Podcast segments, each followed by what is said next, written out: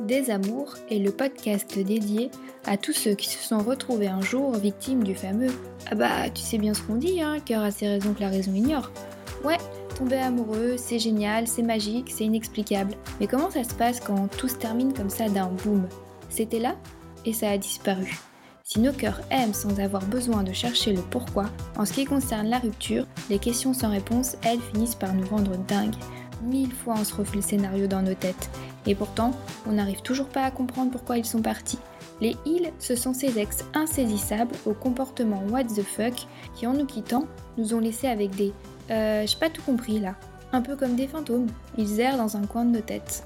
Alors, pour en terminer avec vos Casper, un chasseur ou une chasseuse, armé de son expérience personnelle, se met à votre service en essayant de décrypter ce qui n'a pas été dit. Et parce qu'en plus, il faut bien se l'avouer, souvent entre hommes et femmes, on a bien du mal à se comprendre, c'est donc l'occasion de mettre un point final à votre histoire, tout en faisant sauter au passage quelques secrets de fabrication du sexe opposé. Bienvenue dans Des Amours. Aujourd'hui, c'est un épisode très spécial que je vous propose. Après trois saisons riches en émotions et 21 décryptages explosifs de Casper, il est temps pour la team des chasseurs et des chasseuses de mettre fin à cette aventure. Bon, on vous rassure, il n'est pas exclu qu'on revienne de manière ponctuelle en one-shot pour une saison 4 si jamais des histoires incroyables et aux thématiques pas encore abordées arrivent jusqu'à mes oreilles. Mais désormais, on ne se retrouvera plus à chaque fin de mois. Pour ce dernier épisode, je vous propose donc un petit bilan en compagnie de David, notre décrypteur à la punchline étincelante. D'ailleurs, j'ai entendu dire que sa tête avait été mise à prix par le club des Casper, en même temps avec toutes les bombes qu'il a semées durant ces 16 épisodes, fallait s'y attendre. Dans cet épisode, c'est donc au travers d'une interview de David que vous allez accéder à une partie des coulisses de ce podcast. Alors David, je te rappelle que la langue de bois et le recours au je ne parlerai qu'en présence de mon avocat sont interdits ici. Voilà donc ma première question. Pas trop triste que ce soit notre dernière émission ensemble? Ça va pas trop te manquer? Évidemment que oui, c'est ma plus grosse rupture. Est-ce que c'est la plus douloureuse aussi? Évidemment. Ça fait beaucoup de, beaucoup de malheur là. Je vais mettre longtemps à m'en remettre. Et pourquoi est-ce que tu as accepté de devenir décrypteur pour des amours? Parce qu'au début, quand on a commencé, on n'était pas parti pour autant d'épisodes, on en a quand même fait 16 ensemble. Et tu sais qu'à la base, vous deviez être 3 et que vous deviez tourner en fonction du degré de complication des histoires. Mais j'ai enregistré le premier avec toi. Et quand les deux autres l'ont entendu, ils m'ont appelé pour me dire qu'ils laissaient tomber parce qu'ils ne pouvaient pas faire aussi bien que toi. Tu leur as mis un coup de pression dès le premier épisode. Tu savais? Non, je l'apprends. Ça va, ça te dérange pas de m'avoir euh, dépouillé de mes deux jokers Alors là, tu tentes la flatterie, Charlotte, mais ça ne marchera pas. D'ailleurs, tu m'as eu comme ça pour répondre à ta question. J'avais pas le choix. Je t'ai quand même pas mis un couteau sous la gorge. T'as quand même kiffé faire ça. C'était enrichissant. Et alors, pour toi, quel a été le décryptage le plus compliqué à faire? En gros, celui qui t'a mis le plus en difficulté? Peut-être que c'est euh, l'épisode qui s'appelait le Allô maman bobo, qui n'était pas euh, hyper simple à décoder euh, parce que les lignes n'étaient pas si claires. Son comportement n'était pas si clair. Et celui que t'as préféré décrypter? J'ai bien aimé le saisonnier parce qu'il y avait un côté un peu le marin qui revient à chaque saison, entre chaque période de navigation, qui revient au port.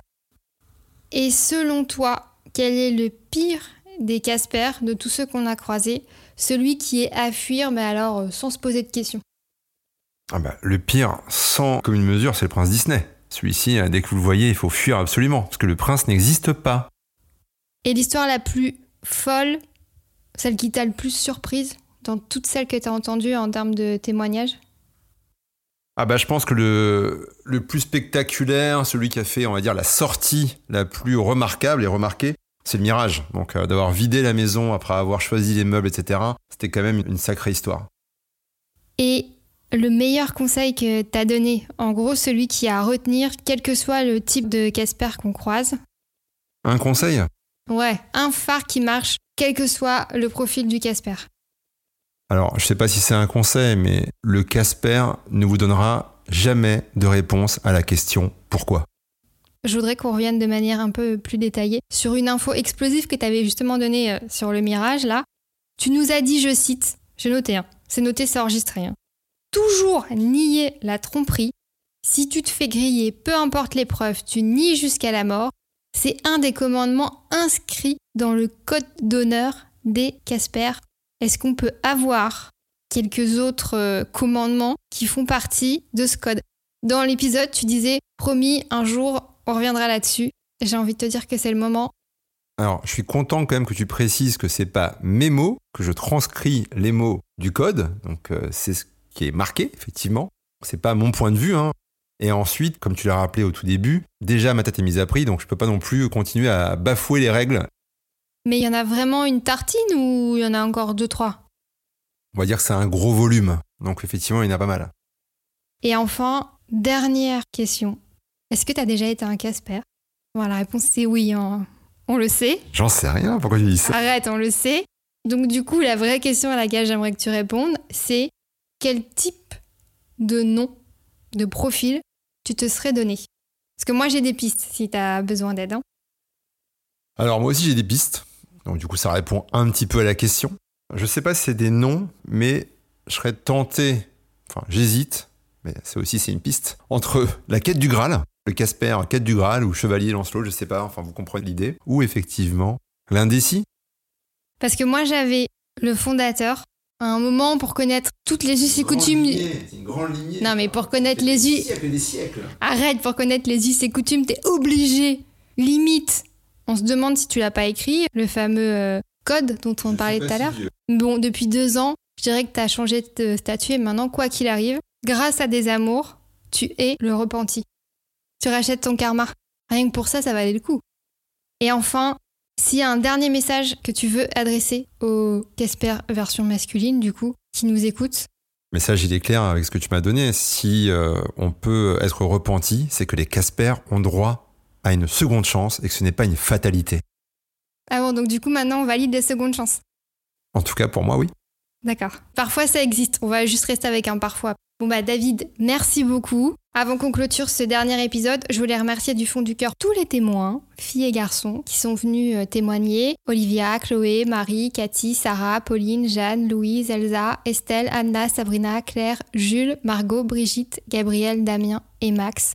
Ils ont eu et elles ont eu le courage de partager avec nous leur histoire, parce que même si elles étaient passées et digérées, le faire, c'est quand même accepter volontairement de replonger dedans et donc de revivre des émotions qu'on avait enterrées.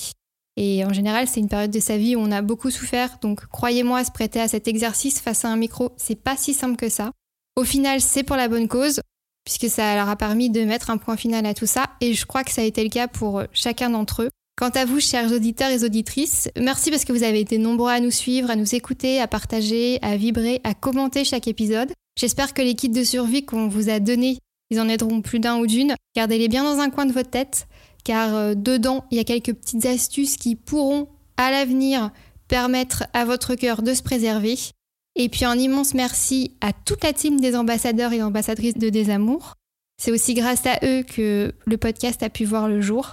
Et comme le dit la chanson, ce n'est qu'un au revoir. D'ailleurs, je vais vous faire une petite confidence. Un spin-off de Désamour est en cours de préparation. Je vous dis donc à très vite pour vous présenter ces nouveaux épisodes qui seront disponibles dans une saison spéciale intitulée Gueule d'amour. Si cet épisode de Désamour vous a plu, n'hésitez pas à lui mettre 5 étoiles, à laisser un avis et même à vous abonner sur l'appli de votre choix. Deezer, Apple Podcast, Spotify, SoundCloud, Podcast Addict, on est partout. Vous pouvez également nous retrouver sur notre compte Instagram Désamour le podcast.